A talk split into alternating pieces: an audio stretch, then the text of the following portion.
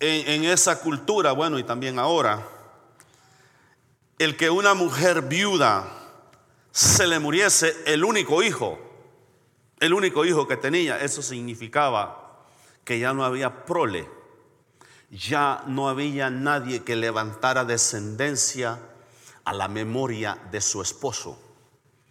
Y esto en aquella cultura y también en la nuestra es bastante lamentable, es bastante triste. El, que, el que, alguien se muriese en, en, aquel tiempo, joven, recién casado o después de algún tiempo de casado, sin dejar descendencia, la ley les decía que debían de, el hermano este, que seguía, tenía que casarse con aquella mujer para levantarle. El primer hijo que nacía aquella mujer era este a nombre de el, difunto que había muerto. Era para levantarle descendencia y que no muriese el nombre y el apellido de aquel hombre. Entonces esa es la situación que está pasando aquí. Este e, esta viuda habían tenido de seguro ya el tiempo ahí de, de que se había muerto el muchacho y ya sin esperanzas de nada no nos dice qué, clase de mujer era, si era pobre, si era rica, no nos dice esos detalles, no nos dice la edad del muchacho, no nos da toda esa información, pero basta con saber que era una mujer viuda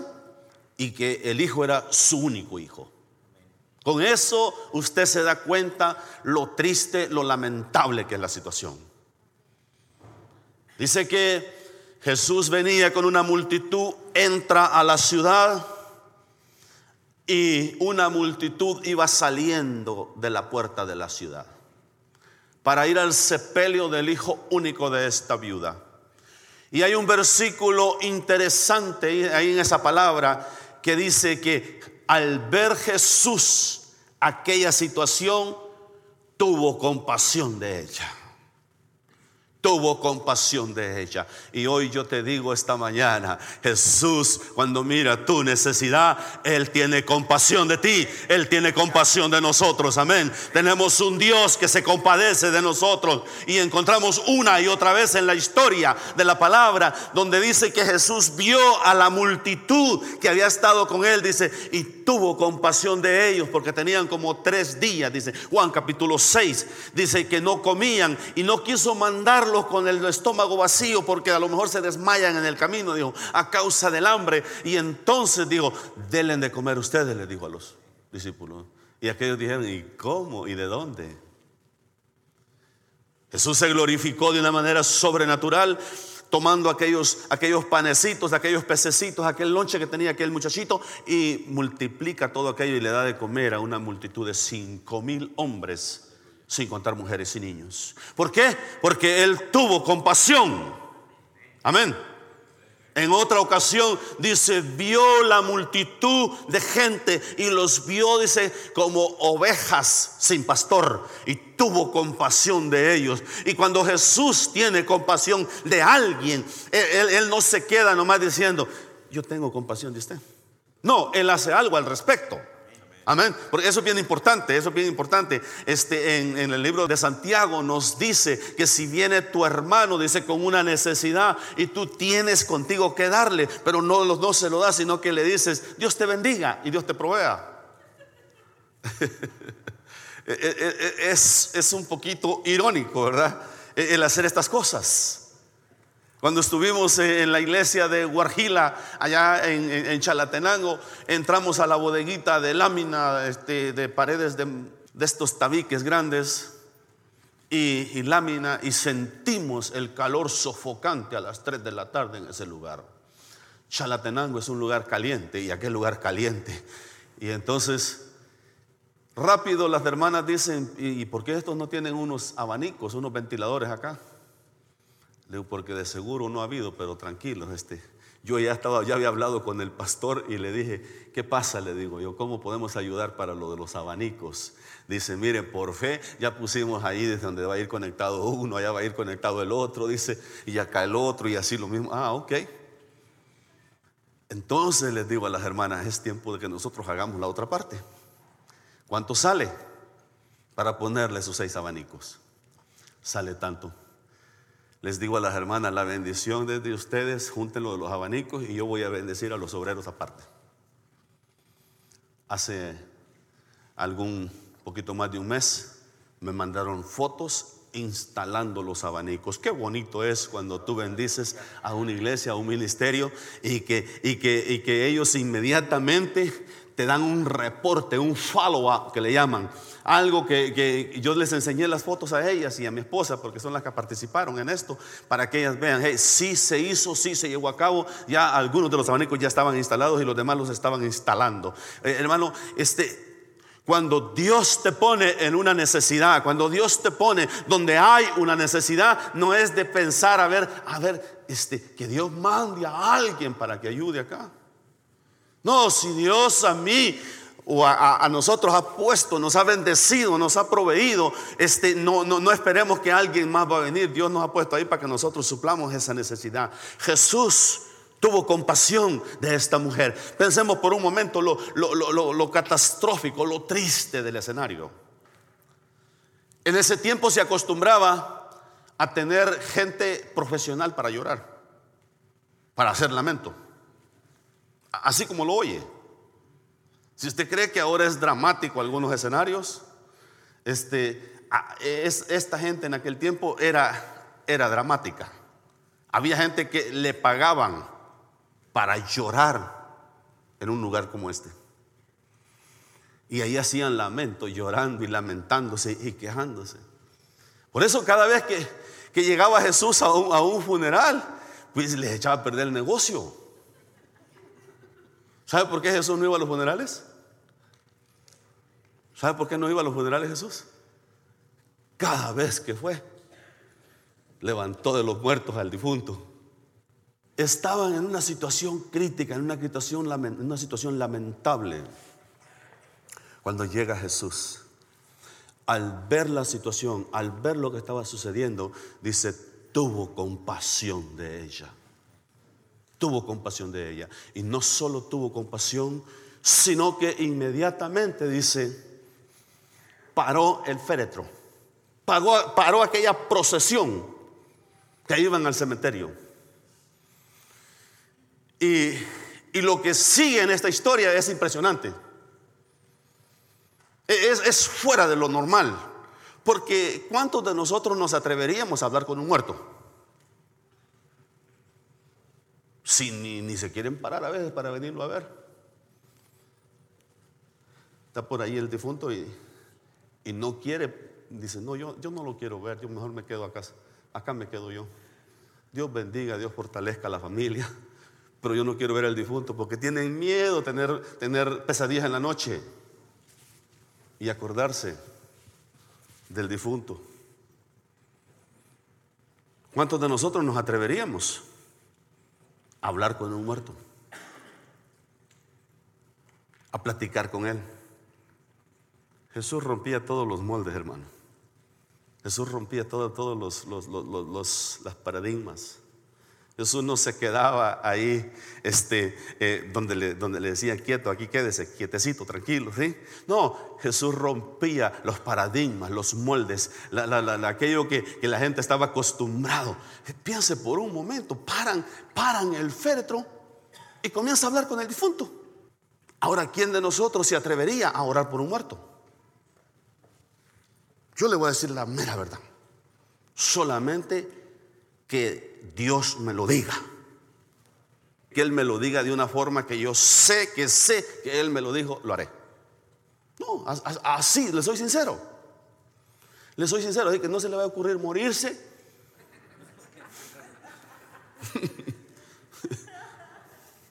Porque lo vamos a enterrar. Solo si Dios me dice, ora por él para que se levante. Y, es que es que nadie quiere, nadie quiere hacer el ridículo, ¿verdad que no? Nadie quiere hacer esas cosas. Es, increíble la, historia de, Smith Wigglesworth. Cuando usted estudia la biografía de él, e, este hombre fue tan impresionante, el ministerio de ese hombre, que eh, fue llamado al ministerio ya, ya mayor. Ya mayor, él tenía una, empresa de plomería y, y a eso se dedicaba, pero la predicadora en su hogar era su, mujer. Ella era la pastora y él nomás la apoyaba orando por los enfermos cuando pasaban al altar. Nunca, dice, había podido predicar un mensaje más de 10 minutos o algo así. Dios lo llama al ministerio y un buen día en un funeral, claramente Dios le dijo, ora por el difunto. Ora por el difunto y dice que dijo, Señor, ¿eres tú? Y claramente dice, claramente Dios le decía, ora por el difunto. Como pudo, se fue acercando a donde estaba el difunto, dice, y la viuda por ahí. Y mirando que medio se descuidaran y le, que le pone la mano encima y empieza a clamar. Y le dice la viuda, oiga, ¿usted qué hace? Ya para entonces ya se había armado de valor el hombre y le dijo, en el nombre de Jesús te ordeno que vuelvas a la vida, espíritu de vida, y que aquel hombre empieza a toser en pleno funeral.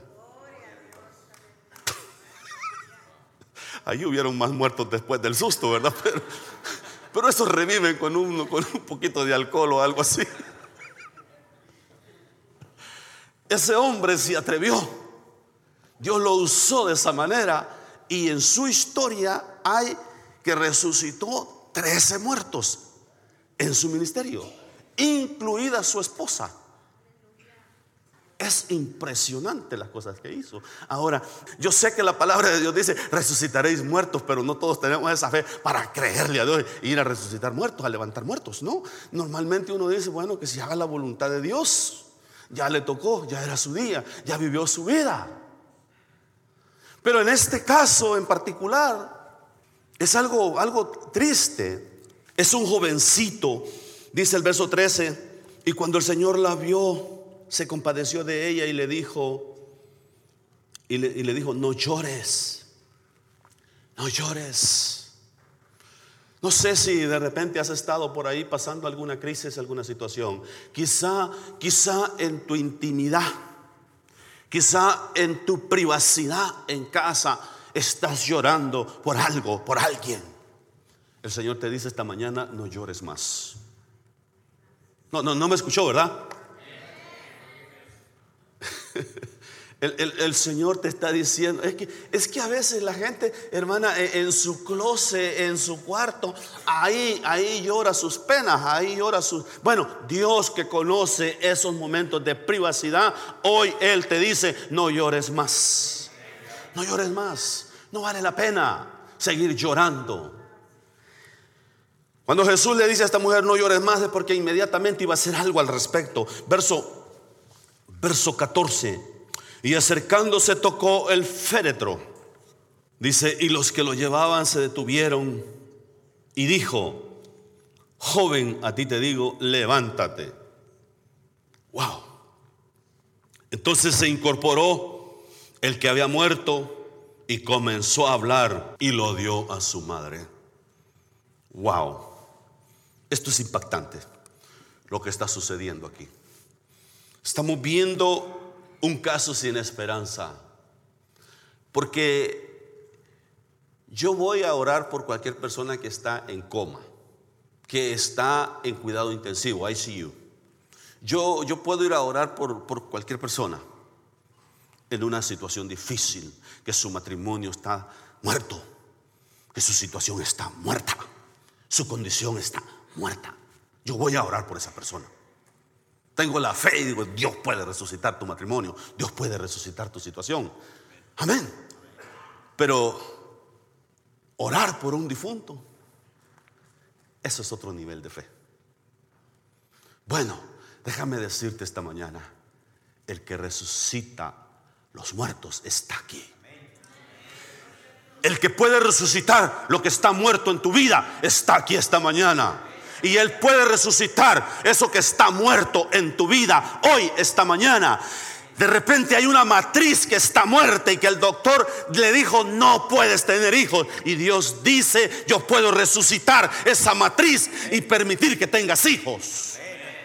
Podemos ver milagros de parte de nuestro Dios. Hay llamados que Dios hizo hace tiempo, hace años pero por razones se ha muerto esa visión de ese llamado y propósito se ha muerto, pero el que resucita lo que está muerto en tu vida está esta mañana en medio de nosotros y él quiere resucitar ese llamado, él quiere resucitar ese ministerio, él quiere resucitar eso que has dejado morir.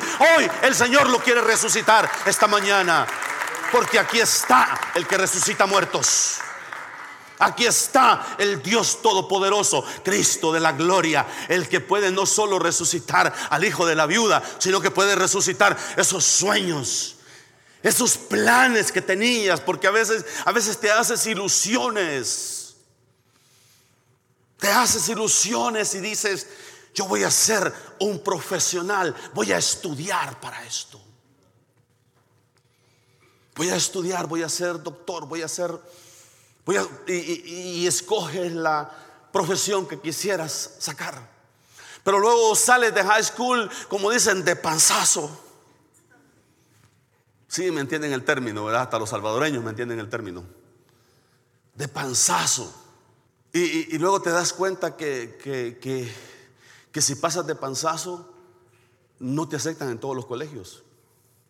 Y te das cuenta que hay hay un costo alto para la educación ahora en nuestro tiempo. Y entonces, por diferentes razones, se muere aquella visión, aquel sueño de un día ser un profesional. Bueno, aquí está el que puede resucitar esos sueños y esos planes. Quizás en algún momento tenías un proyecto, un plan, para una empresa, un negocio. Y, y todo se miraba, wow, esto es lo que voy a hacer cuando Dios me bendiga, cuando Dios me prospere. Voy a bendecir a los misioneros, voy a hacer esto, voy a hacer aquello, voy a viajar a predicar a, donde hay necesidad, voy a hacer estas cosas. Pero por alguna razón se murió ese sueño de esa empresa, ese negocio. Hoy el Señor puede resucitar ese sueño, esa visión, ese propósito que Dios tiene para tu vida esta mañana. Dios puede resucitarlo una vez más. Tienes que despertar a la realidad. Quizás tu matrimonio está muerto. Tu familia, tus hijos están muertos espiritualmente. Lo único que los entretiene a ellos es un asuntito como este, mire. Y esto es lo único que los hace feliz a los muchachos. Y usted les quita esto y esos muchachos se deprimen y caen a, emergencia en el hospital. Eso, es lamentable, hermano. Que el, muchachito, así la cosita, el chiripión, así, mire, así la ratita. Y adicto completamente a una tableta. Adicto, muerto espiritualmente, muerto. Eh, eh, en el Señor está muerto. Hoy el Señor quiere resucitarlo. Hoy el Señor de repente va a decomisar celulares y tabletas para que reaccione y vuelva a la vida normal. Amén. Porque en las redes sociales te mueres espiritualmente. Sí, ahí leyendo memos ahí de que se casó esta mujer o que perdió América y que, va a perder ahora quién no sabe quién. Y, te la pasas ahí. Te la pasas ahí viendo tontería y media y, estás muerto espiritualmente. Pero el que da la vida, el que resucita a lo muerto, está aquí esta mañana y se llama Jesús. Y Él puede resucitar esa situación. Yo no sé qué es lo que de repente está muerto en tu vida. Esa pasión por ser un predicador ese deseo de que sentías de que voy a predicar. Me dijo una vez alguien, yo voy a predicar. Dijo una hermana, como esa hermana, dijo. Qué bueno, le digo, si Dios ha puesto eso en tu, en tu corazón, métete de lleno y hazlo. Pero a veces las circunstancias, te casaste con una carretilla Que en vez de ser ese apoyo para, para, para que vaya al lado tuyo, tienes que llevarla empujada o, llevarlo empujado. Y parece carretilla bien cargada. Un cargamento de huesos. Y ahí va cuesta arriba. ¿Y para dónde va, hermano? Aquí tratando de llevar a esta vieja para la iglesia. Porque O aquí llevando a este viejo que se me murió, pero, pero en el nombre de Jesús lo voy a llevar a ver si lo resucitan ahí en el altar. ¿Qué? ¿Cuándo va a cumplir un llamado? Si tiene que ir empujando una carretilla. Por eso les digo a las jovencitas, no se casen con una carretilla. A los muchachos, no se vayan a casar con una wheelbarrow. Porque les va a tocar llevarla empujada para todos lados. Y eso es cansado. Al principio dices tú, no pesa mucho, pero ya cuando llega el tiempo de la abundancia ya se complican las cosas. Aleluya. Dios, Dios quiere resucitar aquello que dejaste morir. Así como resucitó al hijo de la viuda, hoy quiere resucitar esos sueños, esos planes. Hay personas aquí que Dios me ha mostrado, me los ha mostrado prósperos, me los ha mostrado corriendo negocios. O sea, este, al frente de un negocio, no me vaya a malentender y vaya a pensar que le está corriendo al negocio o corriendo al trabajo. Dios me ha mostrado a algunos de ustedes como empresarios. Dios me ha mostrado personas aquí que van a ser tremendos evangelistas, tremendos siervos de Dios. Así que no es tiempo para quedarse estancado. Hermano David, lo que Dios tiene para ti, no dejes que nadie ni nada desvíe ese propósito y que no se muera a medio camino como les ha pasado a otros. Hay que darle vida, aviva el juego del don de Dios que hay en ti. Dice aquella palabra. Eso que Dios te ha dado, esa pasión que un día tenías por las almas, de repente se murió. Se murió. O la enterramos, hermano o deja que Jesús lo resucite esta mañana. Pero Jesús está aquí para dar vida. Jesús está aquí para resucitar. Jesús está aquí para resucitar lo que está muerto. Otra área importante es el área espiritual. Quizás has escuchado mucho el Evangelio. Quizás cuando eras niño dices tú entregué mi vida a Cristo y hasta me bauticé pero no sirves a Cristo. Estás muerto. Espiritualmente estás muerto. Te metiste en esto en un momento de emoción, de algarabía. Experimentaste algo lindo ahí en el altar y Dios derramó de su presencia sobre tu vida. Pero se ha muerto aquello. Se ha muerto. Hoy el Señor quiere darte vida. Hoy el Señor quiere resucitar aquello que está muerto dentro de ti, esa vida espiritual. Hoy el Señor quiere resucitar eso y darte vida y vida en abundancia, dice la palabra. Dice que estaban, estaba una viuda, estaban en un funeral y y toda la gente pasaba pues diciéndole a la, viuda, lo sentimos mucho y todo. De repente pasó uno que le dijo, oiga, ¿y de qué murió su esposo? De envenenamiento, dijo. Oh, sí, dijo. Pero se ve muy golpeado el hombre, le dijo. Sí, dijo, es que no se lo quería tomar.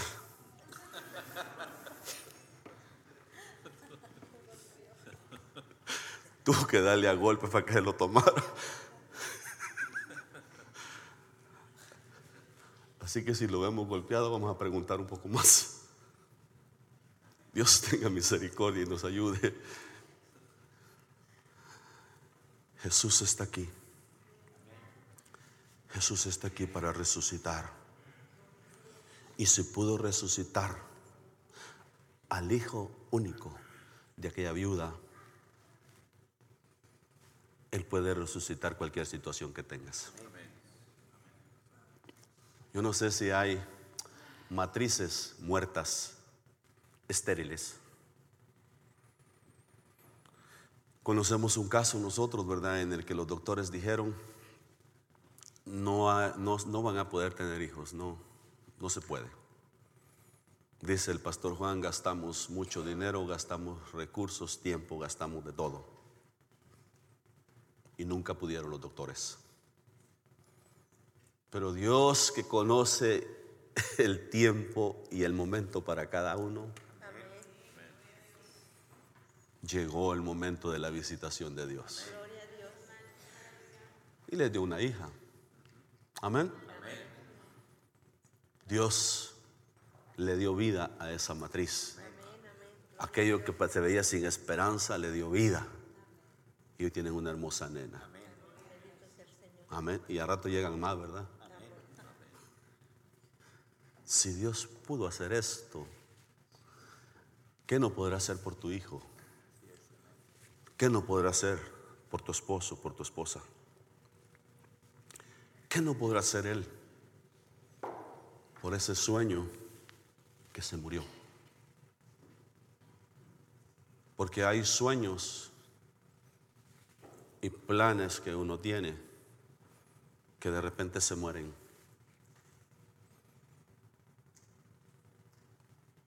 Tenías planes, pero tus planes ya los echaste al morral del olvido. Y dice, sí, yo soñaba. Yo soñaba con un día hacer esto. Yo soñaba con un día ser un empresario, ser un predicador, ser un evangelista. Yo soñaba con un día graduarme de la universidad y ser un profesionista y usar mi carrera y mis ingresos para apoyar la obra de Dios, para hacer viajes misioneros en mi tiempo libre. E incluso tal vez irte de misionero. Bueno, Dios puede resucitar todo eso que se murió. Porque Jesús, el que resucita muertos, está aquí. Y Jesús puede resucitar todo eso que algún día dejamos morir. Si tu matrimonio está en una crisis, ven al que puede restaurar. Venga el que puede resucitar. Si tu relación con Dios está en una crisis, ven al que puede resucitar esa relación esta mañana. Es tan impactante este, esta historia. Dice, dice la palabra que al pasar esto, entonces dice, se incorporó el que había muerto y comenzó a hablar y lo dio a su madre. Qué momento para estar ahí, ¿verdad? Qué momento para para ser testigo de algo así. Se incorporó este hombre, o sea, no vemos una oración larga, no vemos ahí que y un montón de cosas, no. No. Solo le dio la palabra, joven, a ti te digo, levántate. Y él se incorporó en el mismo momento, dice. Luego dice el verso 16, y todos tuvieron miedo y glorificaban a Dios diciendo, un gran profeta se ha levantado entre nosotros y Dios ha visitado a su pueblo. Y se extendió la fama de él por toda Judea y por toda la región de alrededor. Observa todo lo que sucedió. Pero esto si lo leemos solo en el, en el marco histórico que sucedió en aquel tiempo cuando Jesús, hace más de dos mil años, cuando Jesús caminaba sobre la tierra. Bueno, hace, hace casi dos mil años, ¿verdad? Porque esto sucedió cuando ya Jesús tenía treinta y tantos años. Si lo vemos en ese marco histórico, pues solamente admiramos el acontecimiento y wow. Pero si lo aplicamos a nuestras vidas y actualizamos esa palabra a nosotros, eso puede marcar la diferencia esta mañana. Eso puede resucitar sueños, puede resucitar visiones, puede resucitar matrices, puede sanar cualquier enfermedad esta mañana, puede resucitar llamados, ministerios, puede resucitar matrimonios, puede resucitar familias Y esos hijos que tú dices es que es que ya le tratamos de esta y de esta y de esta forma. Bueno, tratemos a Jesús, amén. Tratemos a Jesús, el que resucita muertos. Y dices, es que ya, ya lo hemos tratado, pero parece que no ha sucedido nada. Ah, bueno, démosle otra oportunidad a Él, que Dios haga lo que Él sabe hacer, amén. No te des por vencido con Jesús, no te des por vencido. Haz como la mujer sirofenicia, que primero la desprecia a Jesús, segundo la ignora, primero la ignora, después la desprecia y después le dice, no es bueno darle, dice, la, comida de los, de los hijos, le dice a los perrillos. Le llamó perrilla, hermano. Para nosotros eso es... Salimos corriendo y dijimos, no quiero nada con esta persona. Pero ella fue tan terca que dijo, ay Señor, le dijo, pero aún, aún los perrillos comen de las migajas de sus amos. Por tanto, yo puedo le saciarme si tan solo me avientas una migajita acá. Fue tan grande la fe de esta mujer que en ese mismo instante Jesús le dijo, mujer, grande es tu fe y en este momento tu hija queda sana y libre. Jesús está aquí. Jesús está aquí. Y Él quiere resucitar esos sueños. Quisieras decirle, Señor, sí, aquí estoy, Señor, yo lo necesito. Quisieras venir a este altar y decirle, Señor, resucita lo que se ha muerto en mí. Resucita, Señor, ese llamado. Resucita esa pasión, Señor. Inundemos este altar inundemos este altar y véngase y, y dígale al Señor que resucite. Eh, todo eso, todo eso que, que por alguna razón hemos dejado morir, has dejado que se muera, esos planes económicos que tenías, esos planes espirituales que tenías, esos propósitos que tú decías, wow, un día, un día yo voy a, voy a lograr esto, voy a lograr aquello, voy a, un día cuando Dios me bendiga y parece que nunca llegó ese día, bueno, hoy el Señor puede resucitar todo eso. Hoy el Señor puede darle vida a lo que está muerto en tu vida.